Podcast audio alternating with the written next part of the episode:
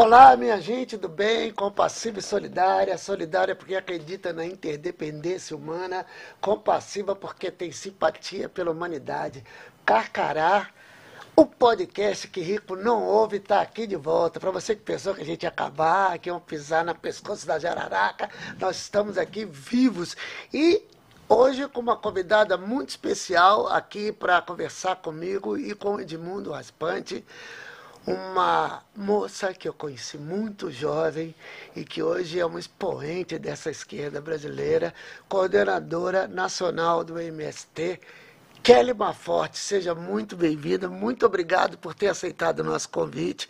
Boa noite, nós estamos ao vivo pela Rede PT, pelo canal Jeca Total e por várias outras páginas também. Tudo bem? Tudo bem, boa noite. Eu que agradeço o convite, né? Um prazer enorme estar aqui com você, com Edmundo e com toda a audiência que nos acompanha. Ô Kelly, é, a gente falava aqui em off também, até hoje, por incrível que pareça, né? Se eu estou em alguma festa com gente que eu não conheço, ou em algum bar e surge o assunto MST, é sempre aquele bando ou de vagabundos ou de marginais que invadem terra dos outros. Qual é o, o, o mecanismo que o MST tem para forjar a reforma, a reforma agrária e por que ela é necessária também. Olha, o Movimento Sem Terra talvez seja uma dessas é, entidades, organizações da nossa sociedade que é bastante falada e pouco compreendida, porque o nosso canal de alcance para a sociedade ele é bastante limitado e com certeza foi feita toda uma imagem bastante negativa, porque o Movimento Sem Terra é portador de uma mensagem que acaba convocando as pessoas mais pobres, sem terra, sem teto, sem trabalho, a se organizar e lutar. Então, a proposta pedagógica do Movimento Sem Terra, a principal, é se organize, né? É, e com isso, né, com essa mensagem pedagógica né, do ocupar é, resistir e produzir, a gente está quase completando 40 anos de existência, né? Nós estamos, o ano que vem, 39, né? 2024, vamos ter 40 anos de existência. E esse movimento sem terra, ele surge porque nós temos no nosso país, né? Uma, uma questão agrária bastante é, grave, né? Nós somos um dos países que tem a terra mais concentrada do mundo, né? Que significa muita terra em poucas mãos. Isso tem relação direta com a própria questão, né? Enfim, do jeito como foi feito aqui, né, todo o processo é, das sesmarias, as capitanias hereditárias, o próprio processo da primeira lei de terras de 1850, que acabou né, por criar né, um, um processo de terras para as, as elites. Né? Nós não tivemos reforma agrária, por exemplo, para os negros e negras, que no processo da abolição da escravidão no Brasil não tiveram acesso à terra. Então, falar de movimento sem terra é falar de um passado histórico, mas um presente também, porque a reforma agrária ela pode trazer esperança para aquelas pessoas que querem cultivar um pedaço de terra e hoje, né, pela própria questão ambiental, ela ganha uma dimensão maior pelo que representa hoje você cultivar essas terras, né, ter é, sistemas né, agroecológicos, né, sem venenos. Então, tudo isso abre uma dimensão ainda maior e que bom que existe movimentos né, sociais e também movimentos de luta pela terra no Brasil. O Kelly, você adentrou como o movimento? Como é que foi o seu primeiro passo? Olha, o Movimento Sem Terra é bastante generoso, viu? Ele Não. deixa muita gente entrar no MST. A minha porta de entrada foi como estudante, né? Eu era estudante é, de uma escola de ensino médio em São Paulo e fui conhecer uma área né, de assentamento no município de Sumaré já era um, um assentamento ali de uns 10 anos, e é, a partir desse primeiro contato, eu fui então me inserindo é, pouco a pouco né, no movimento, e logo depois que eu concluí a minha graduação em pedagogia, aí eu ingressei organicamente para o Movimento Sem Terra. Isso foi em 97, né? Eu comecei um namoro com o MST em 93, casei em 97 com o Movimento Sem Terra, ingressei e de lá para cá, então fui cumprindo várias tarefas no MST e uma delas foi vir para Ribeirão Preto para ajudar a formar o Movimento Sem Terra, né? Então, foi assim que eu vim parar aqui nessa terra, né? Sou nascida em São Paulo, mas já estou em Ribeirão Preto há muitos anos, né? Desde 99 2019 e junto com um coletivo né, de outros companheiros e companheiras, a gente começou a fazer um trabalho, chamando os trabalhadores e trabalhadoras, né, também nos relacionando com sindicatos, pessoas comprometidas também com a questão né, dessa pauta da justiça social aqui na cidade. E isso foi bastante importante para a gente poder conquistar algumas áreas que são hoje né, assentamentos que a gente tem na região e que mostra né, que, de fato, a reforma agrária popular ela pode acontecer, ela dá certo né, e ela é uma, um caminho, né, de fato, para que a gente possa ter acesso à terra. Bem, para você que está nos escutando, nos assistindo, então o papo já começou quente. Eu vou pedir para você se inscrever, né? Colocar o sininho aí, deixar o seu like e se puder colaborar para a gente bancar com essa estrutura aqui, seria muito interessante. A gente fez uma proposta no podcast passado, quem, quem doar, puder doar 100 reais, ganha uma caneca bonita com a logo do Carcará, que foi criada pela Ana Favareto, que é a nossa diretora aqui, visual e, e, e, do programa também, que é o Carcará, é uma realização da Secretaria de Cultura e de Comunicação do Partido dos Trabalhadores de Ribeirão Preto e está agora integrado à Rede News. Nos trabalhos técnicos estão Zé Alfredo Carvalho e o Anderson Lima. Kelly, continuando o nosso papo, é, chega de esse papo furado que só tem bandido, só tem muito trabalhador. Eu conheço muita gente do PMST, de quem sou amigo, e vou aproveitar aqui para dedicar esse programa à nossa querida Neuza Paviato, nossa querida amiga, amiga de nós todos aqui. Fala um pouquinho da produção do MST para quem está nos assistindo, porque você já falou uma palavrinha que é chave para o MST: ocupar. Uhum. O MST não invade terra de ninguém, principalmente terra produtiva. Ele ocupa para fazer o quê? Isso, ocupação de terra é a principal forma né, do movimento sem terra indicar terras improdutivas ou terras que não estão cumprindo com sua função social e destiná-las para a reforma agrária a, o nosso marco né, de referência está na própria Constituição do país. Né? Então, a gente tem ali toda uma luta né, para poder conseguir né, ter ali alguns artigos que pudessem tratar do tema da reforma agrária.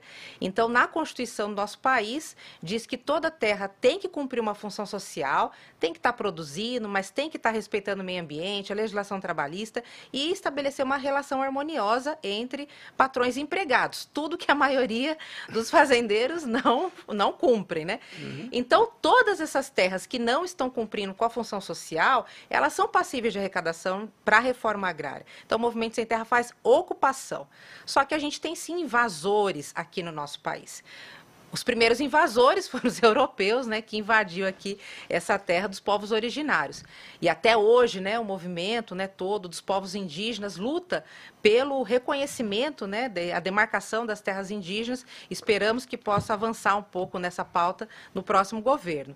Mas o Movimento Sem Terra também denuncia os invasores, que são fazendeiros, grandes proprietários de terra e até empresas que são ricos, né, não precisaria, né, de uma reforma agrária dos ricos, mas esses invadem terras, terras públicas e acabam depois buscando a legalização disso, que a gente chama aqui a, a legalização da grilagem de terras, né? Eu vi que você já tiveram aqui uma convidada que falou de grilagem de terra, uhum. que é essa falsificação de documentos, uma prática, enfim, antiga no nosso país e que agora neste é, governo, né, no atual governo Bolsonaro, houve através do programa Titula Brasil um grande processo de legalização do crime da grilagem de terras, né? Então foi passado, né, é, muitas terras para pessoas, né, proprietários que tinham invadido essas terras e buscaram a legalização. Estamos falando de gente muito rica rica, né? Estamos falando de áreas de até 2.500 hectares. Muitas vezes as pessoas da cidade não estão habituadas com essa nomenclatura, né? Uhum. Mas um hectare de terra, para a gente ter uma ideia, é do tamanho de um, um campo de futebol. Então, 2.500 campos de futebol para uma pessoa, para uma empresa, é uma grande injustiça. Por isso que existe o movimento sem terra e luta pela democratização do acesso à terra. Você vê como é que é importante, porque na época da ditadura militar existia o Estatuto da Terra, uhum. que era uma coisa absolutamente democrática do ponto de vista da escrita, mas que não existia um movimento correspondência que cobrasse exatamente o cumprimento daquela lei. Então, eu queria que você eh, deixasse bem claro que um movimento existe porque, apesar de existir, inclusive, uma lei, essa lei absolutamente a burguesia local aqui não cumpre. Uhum. Então, acho que é muito importante a gente destacar, porque no âmbito da lei, no âmbito do, do, legislativo, é possível que você faça a reforma agrária, como já se tentou. Mas, do ponto de vista prático, se a gente não tiver quem garanta a lei, absolutamente, né, isso não dá certo. Exato, e a reforma agrária é uma coisa muito positiva, ela deveria ser uma política de Estado, né?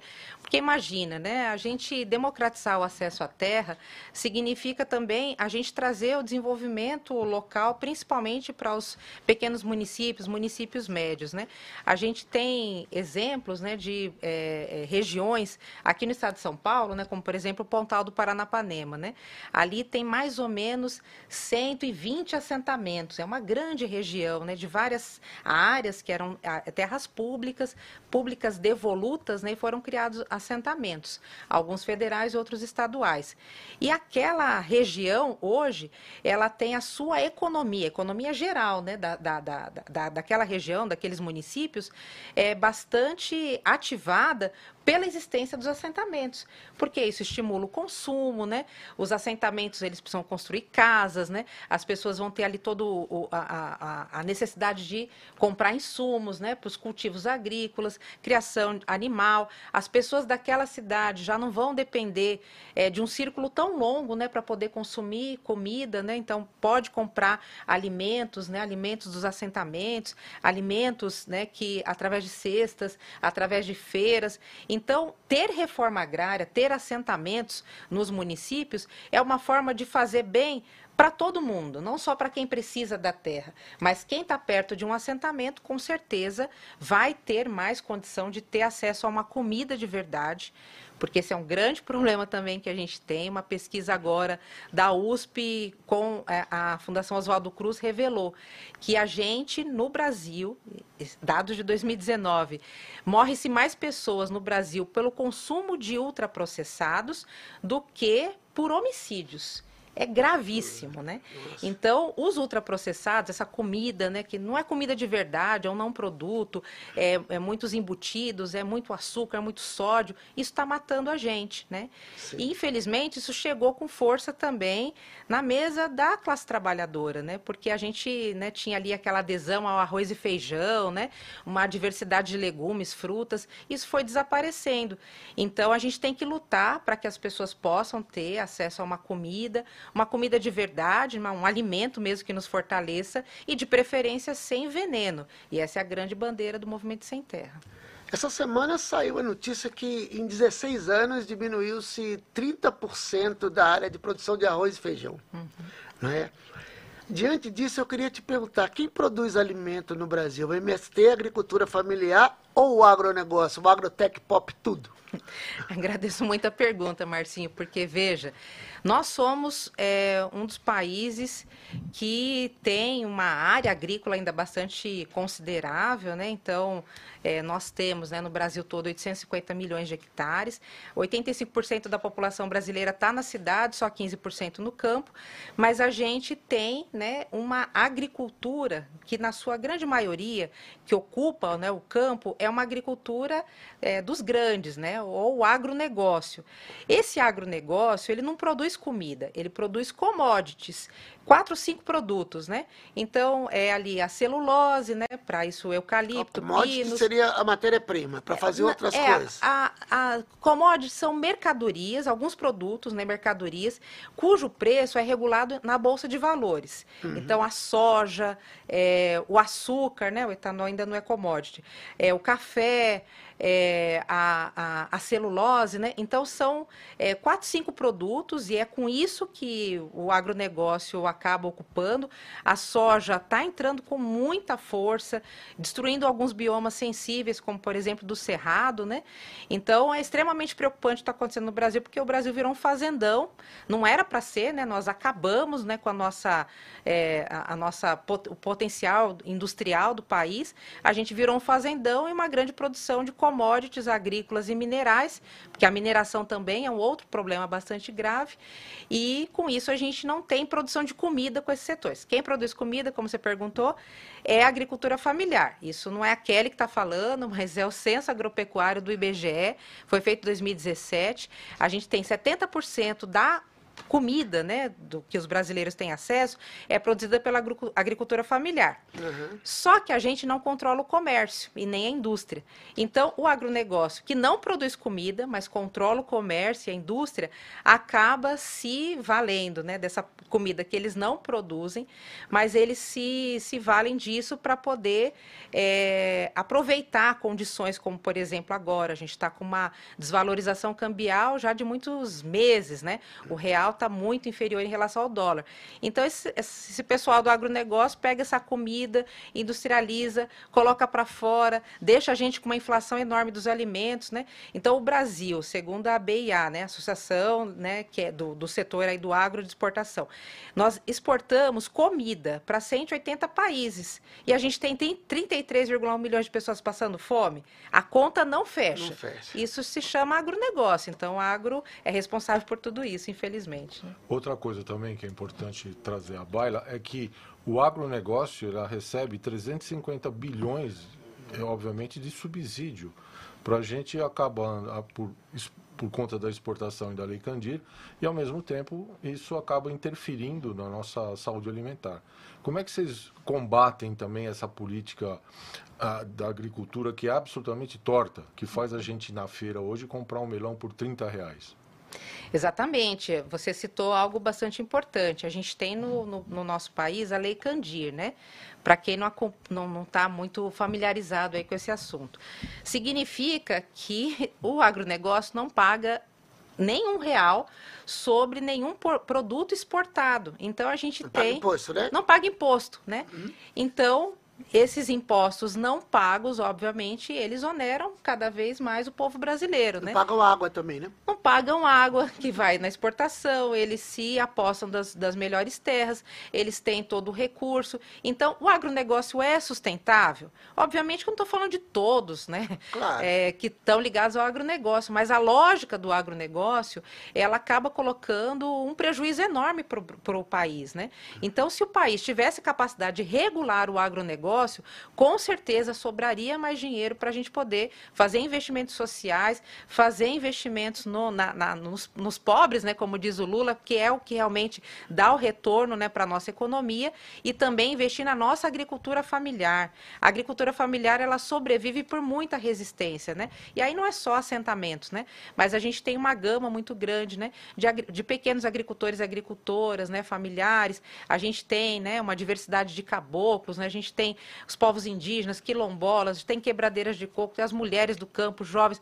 Então, nós temos um campo muito diverso que consegue, nesses territórios, né, é, produzir esse alimento para o seu consumo, mas também já né, para poder também o excedente estar né, tá comercializando. Né? Então, imagina se a gente tivesse uma grande rede de apoio à agricultura familiar. A gente conseguia massificar a, a, o acesso a uma comida de verdade para mais gente. Infelizmente, hoje, para a gente ter acesso a uma comida de verdade, uma comida sem veneno, é caro. Né, é orgânico, né? Então é para alguns nichos, né? Para a classe uhum. média.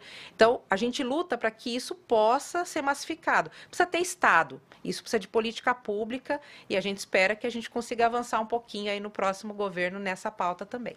Você falou nessa rede de contribuição, é, eu queria que você é, nos informasse nesse momento como é que está a questão do PNAE, do PA, que eu acho que seria, você estava pensando um pouco nessa, nessa rede de contribuição. Como está assim, no governo dessa excrescência, que felizmente está acabando agora, continuou esse, a, a, o Plano Nacional de Alimentação Escolar e todos os outros incentivos que, que, que, que, que na verdade, são os alunos que têm né, de poder comer uma, uma merenda boa, sem veneno, como você falou, mas, de certa forma, ajuda a agricultura fa familiar e de tabela vai MST. Como que está isso nesse momento? Esses programas continuam? É, Marcinho, você citou dois programas que são super importantes. Um é lei e outro é programa, né? O programa de aquisição de alimentos, ele é uma forma de é, é, criar renda né, para o agricultor e agricultora, que pega essa produção, vende para o Estado e o Estado entrega para quem está necessitando. Que é o PA. É o PA, esse programa, programa de, de, aquisição, aquisição de, de, alimentos. alimentos. É. Ele é um show, é, uma, é, o, é o programa mais efetivo, foi criado no governo Lula. É, só que aconteceu, esse PAA ele foi completamente destruído no governo Bolsonaro, mas ele é um programa que pode ser reativado. Ele é um dos mecanismos mais eficientes para poder também acabar com a fome, né? Então, e, ao mesmo tempo que dá renda para o agricultor, ele consegue avançar na questão de chegar essa comida onde mais necessita. É o que dá merenda também? Não, aí o outro é o da merenda, que é o PENAI, PENAI né? Que é a é. Política Nacional de Alimentação Escolar. Uhum. Essa, felizmente, é lei.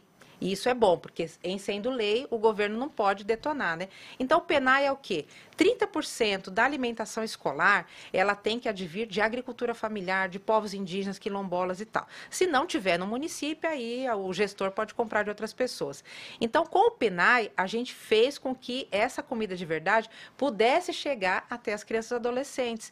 Só que, infelizmente, o governo atual deu um jeito de burlar também essa legislação, né? Então, a gente precisa de mais investimentos no PENAI, mais investimentos no PAA, para a gente conseguir, através dessa política de Estado, fazer com que essa comida boa, né, que nos nutre, que dá bastante energia aí para nossas crianças. A gente tem um milhão de crianças e adolescentes desnutridos hoje no nosso país, né? A gente tem que reverter isso e uma das formas é através dessas políticas de Estado.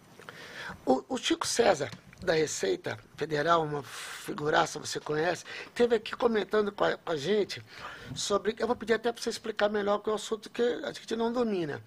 Essa questão desses latifúndios que estão sendo criados, que são meio que virtuais, né? O usineiro não compra a fazenda, mas ele arrenda um pedaço de uma outra fazenda que é melhor. E no final eles estão com latifúndios muito maiores do que aqueles que nós já conhecíamos né, no centro do país.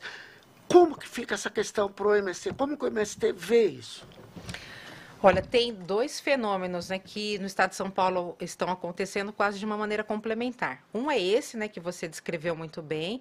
Então, é, ele é, um, um, é uma, uma pessoa do agronegócio, né, mas ele não é, é, um proprietário de terra, ele é um arrendatário. Né? Uhum. Esse arrendatário, ele acaba pegando, enfim, terra de todos os lugares e tal, produz, enfim, e, e toda, toda aquela é, usar uma palavra que meio bruta, mas toda aquela desgraça, né, do ponto de vista desse modelo produtivo, né, que acaba, né, por tirar a fertilidade do solo, usar muito agrotóxico, né, degradar muito, né, acabar com a água, é, aquele proprietário de terra ele vai a renda, ele não tem nenhum compromisso com aquilo, ele vai causa destruição e tal, pega ali a sua soja, a sua cana, o que for e põe aquilo, né, na, no comércio, pronto, acabou.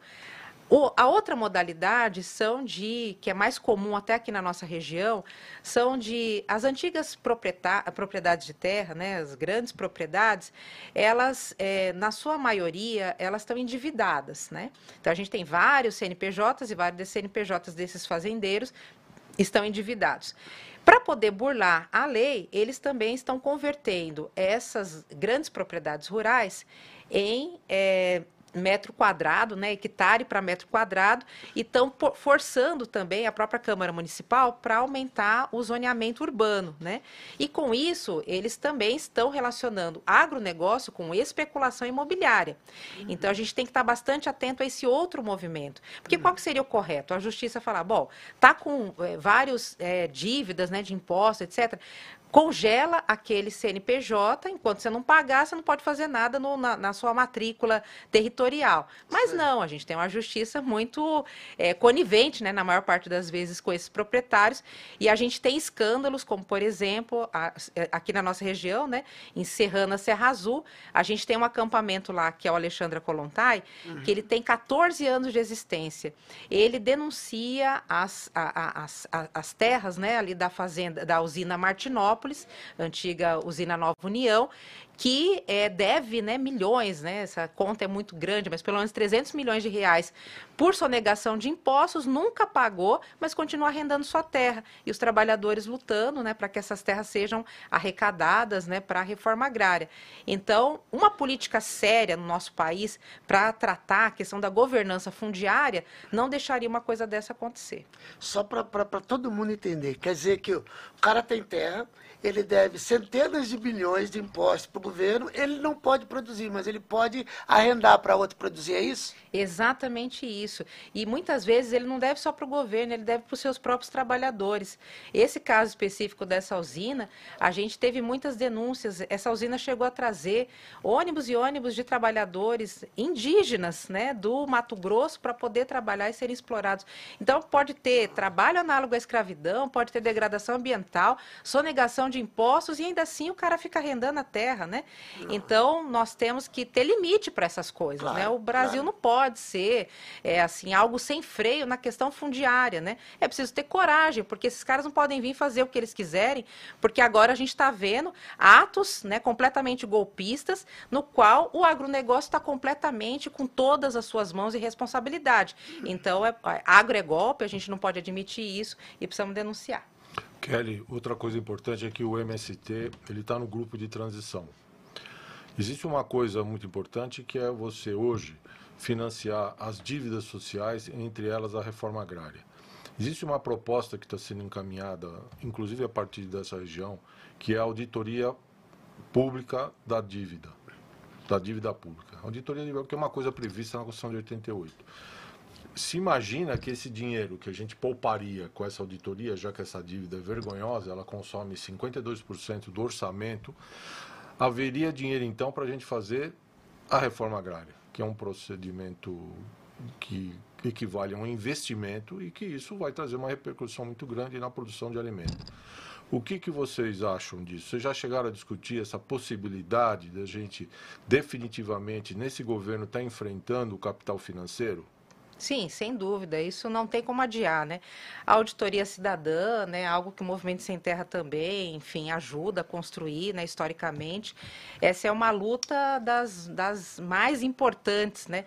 Tal como a luta da terra, a luta pelo direito à alimentação, pelo direito ao trabalho, é a gente poder ter uma justiça do ponto de vista de uma, uma boa auditoria, né, em relação às dívidas e, além disso, a gente conseguir é, socializar essa riqueza né, que nós mesmos produzimos a serviço das grandes pautas, né, entre elas a pauta da terra.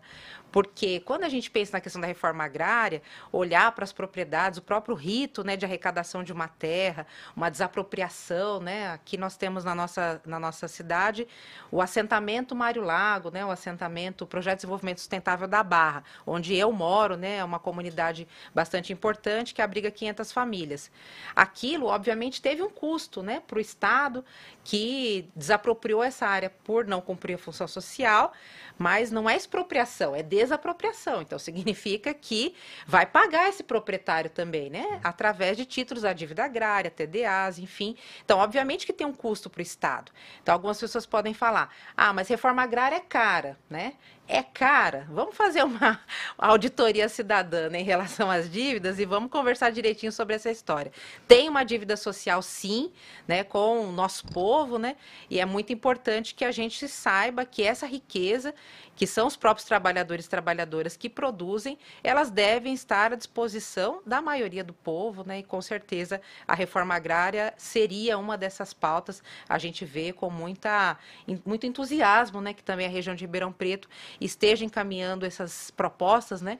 Para os grupos de trabalho, né? Da equipe de transição. E com certeza nós, no Movimento Sem Terra, vamos ajudar a levantar essa pauta lá também. Ô Kelly, você falou um passarinho sobre os indígenas, quilombolas, tudo, e, e eu sempre vejo que o MBC está muito ligado à cultura. Né? Eu queria que você falasse qual, qual, como o, o, MST se sente responsável pelo desenvolvimento cultural também, né? dos povos quilombolas, dos indígenas. E eu queria que você passasse para gente é, o porquê da mística. Por que se fazer uma mística? E explicasse também para quem não conhece, para quem não sabe o que é uma música, porque antes do evento, de uma palestra, isso acontece e, e, assim, de certa forma, vocês também atraem os artistas por conta disso. Eu e a Ana Favareta nos aproximamos por conta disso. Não só a gente que não é tão conhecido, mas o, próprio Chico César, né, o Pereira da Viola, que a gente acabou se conhecendo aqui em Ribeirão por conta do MST. Qual é a responsabilidade que o, o MST se coloca na questão cultural do país? Bom, questão cultural, ela tem muita relação com essa própria manifestação da vida, né?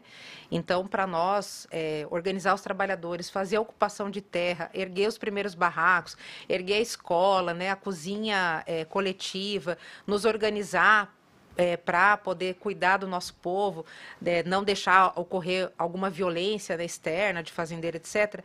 Tudo isso para nós é uma grande ação cultural, né?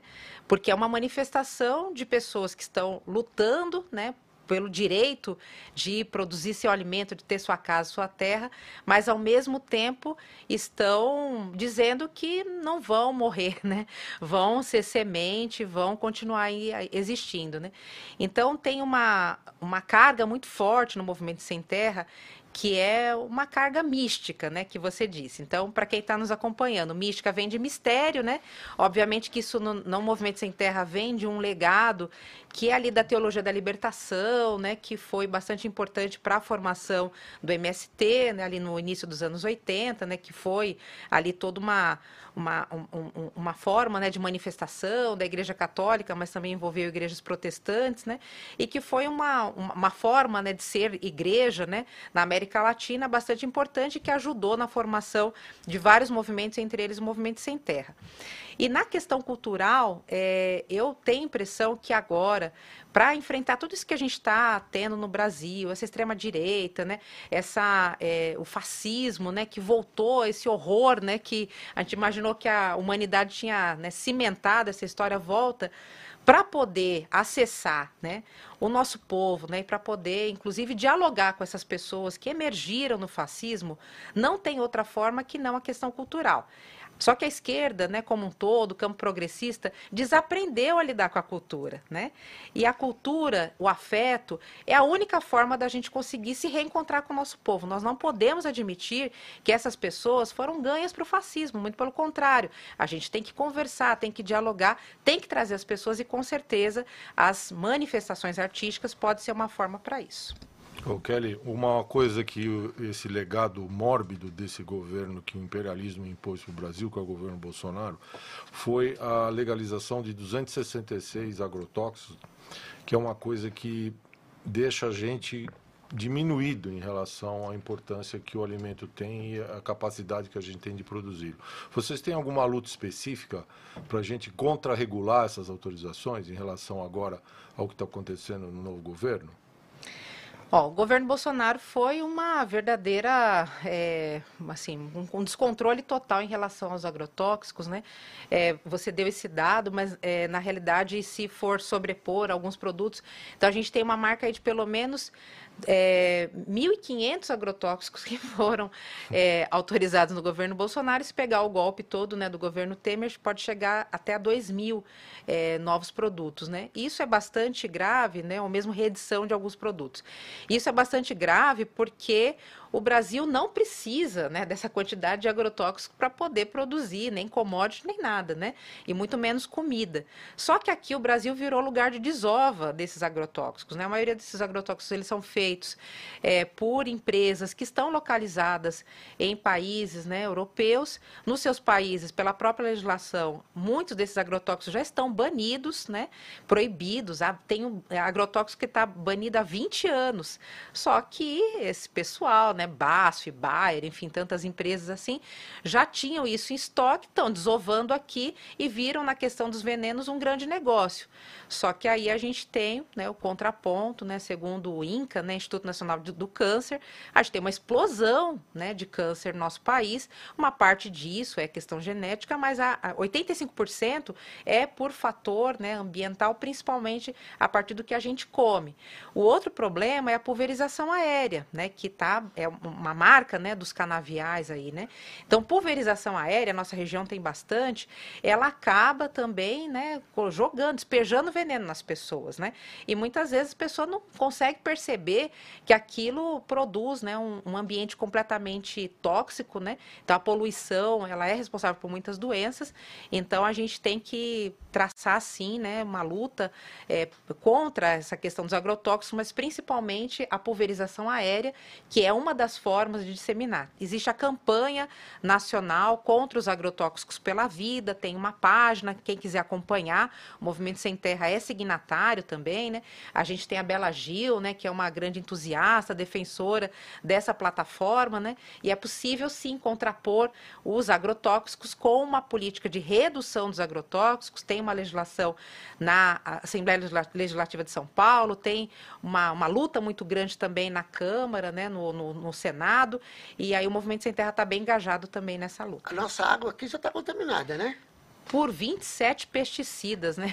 E nosso lençol freático. Nosso né? lençol freático. E nós temos aqui o aquífero Guarani, né, Márcio? Uhum. Que é um dos maiores reservatórios de água potável, pega quatro países. Infelizmente, Ribeirão Preto é um dos piores exemplos no uso do aquífero Guarani, porque a gente tem né, uma dependência muito grande, né, a gente é, bebe essa água, essa água limpa né, do aquífero Guarani, mas o que a gente devolve é uma impermeabilização muito grande do solo, pouca absorção, uma agricultura de cana e o que salva? O assentamento Mário Lago, o PDS da Barra, porque ali ninguém usa veneno, tem muita árvore plantada, tem ali a agricultura familiar. Então, aquele pedacinho ali a gente garante. Tem aquífero Guarani ali, naquele pedaço vai água boa. Ô, Kelly, dá, dá uma ideia para quem está nos assistindo, porque o assunto está muito em pauta, mas eu também vejo que as pessoas não sabem o que é agrofloresta.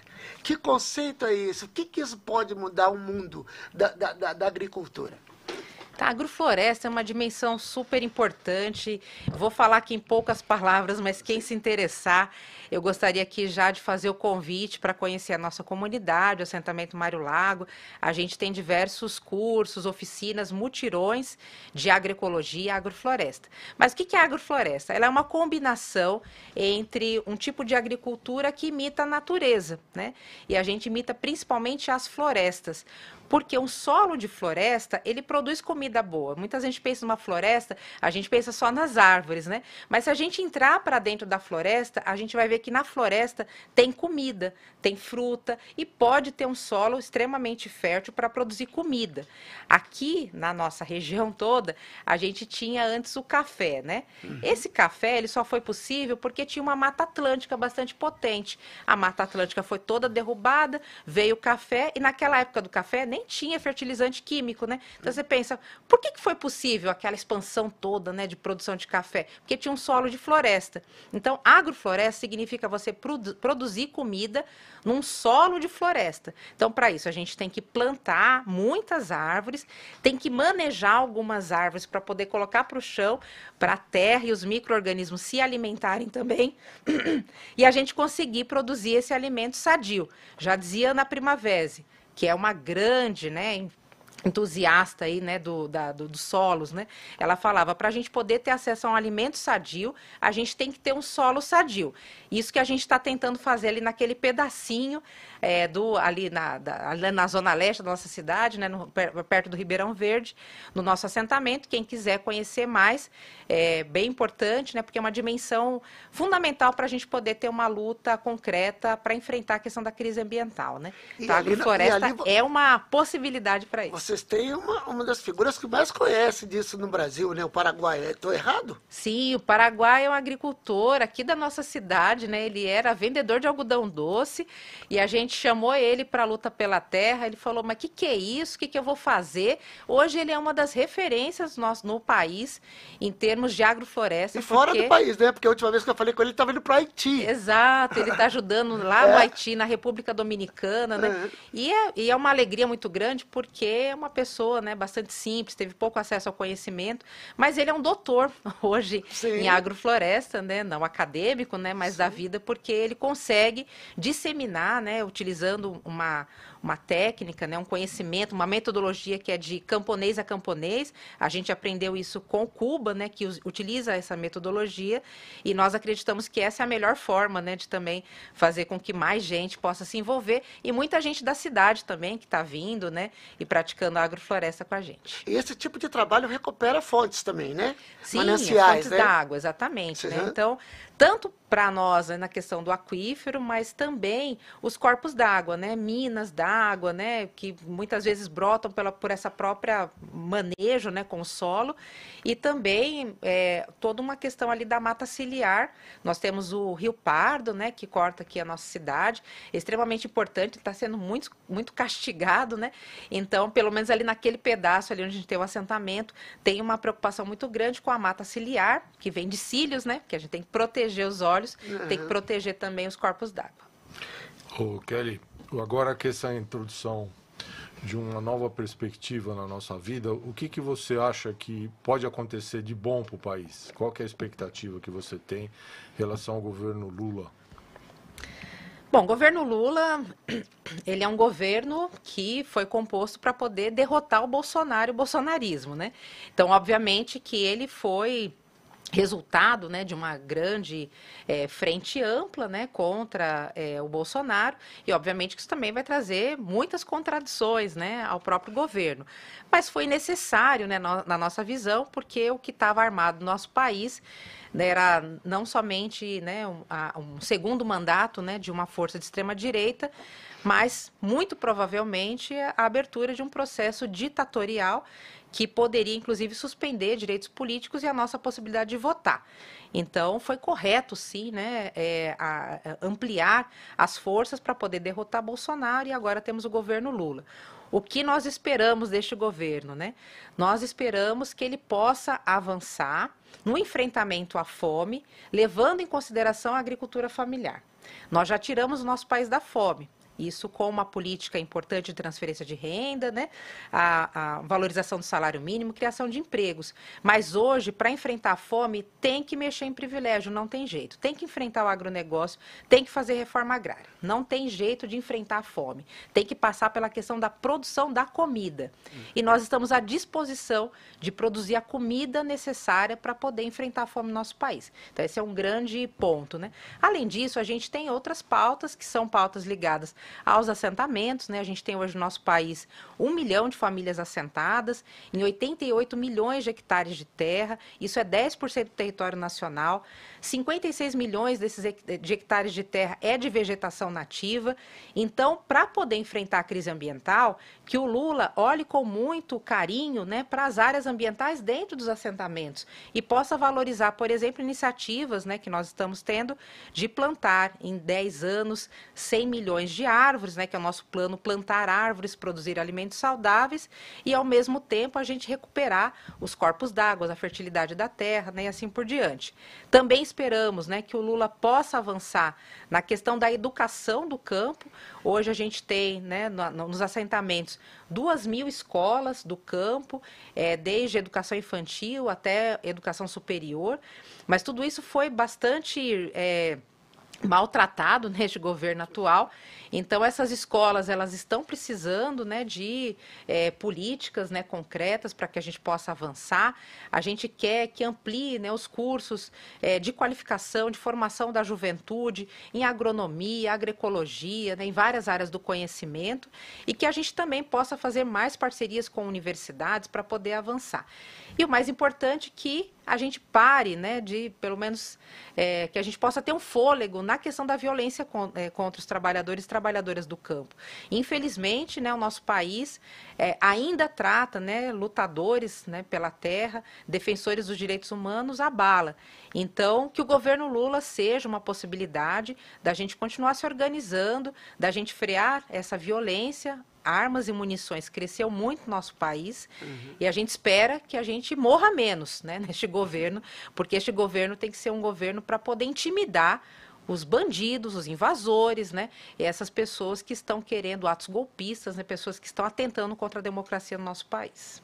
Aquele papo tá muito bom, eu ficaria mais umas três horas no mínimo. Se tivesse uma cervejinha, uma cachaçinha, então. Opa. Uma socialista produzida pelo MST, uma cachaça orgânica. Quem gosta de cachaça, procure. Verdade. Tá? E, mas eu tenho certeza que o Lula vai olhar com carinho, do mesmo jeito que a gente olha com carinho para você, toda vez que a gente vê aquela menina que cresceu, que foi coordenadora municipal, estadual, e hoje também está participando do grupo que está tá ajudando o Lula nessa transição, e certamente a gente vai ter o MST ajudando o Lula, a gente fazer um, criar um país mais justo e solidário para toda a população. Muitíssimo obrigado, eu adorei, eu tenho certeza que quem está nos assistindo adorou também, não é, Edmundo? Muito bom. Parabéns. Eu que agradeço, né? E como você disse, a, você de, quis homenagear, né, esse, nesse programa a Neuza Paviato, Botelho Lima, ela que foi uma grande lutadora, também construtora desse movimento na região com certeza, né, onde ela estiver, ela está aqui feliz por a gente estar tá nessa construção. E nós sabemos que isso só foi possível, né, o Movimento Sem Terra erguer a bandeira aqui nessa região em especial, porque nós tivemos muito apoio, né, de pessoas como você, Márcio, Edmundo, né, pessoas como a Cidinha, né, tantas pessoas que ajudaram a construir essa trajetória e nós somos muito gratos e nos sentimos comprometidos a continuar essa luta que não começou com o Movimento Sem Terra, é uma luta de ontem, né, e com certeza nós somos continuadores deste projeto, desse legado, né? Queremos fazer isso com os nossos 40 anos de história. Estamos à disposição com as nossas portas abertas. Venham conhecer o Movimento Sem Terra. Somos o maior produtor de arroz agroecológico da América Latina, né? Venham conhecer, desfazer os preconceitos, porque tem muita luta boa para a gente poder fazer. Quem quiser maior informação, pode escrever para a Aninha Favareto ali, que Opa. a gente conversa, passa contato. A Aninha sabe é tudo. Tá bom, agradeço. Viva o MST. Obrigada.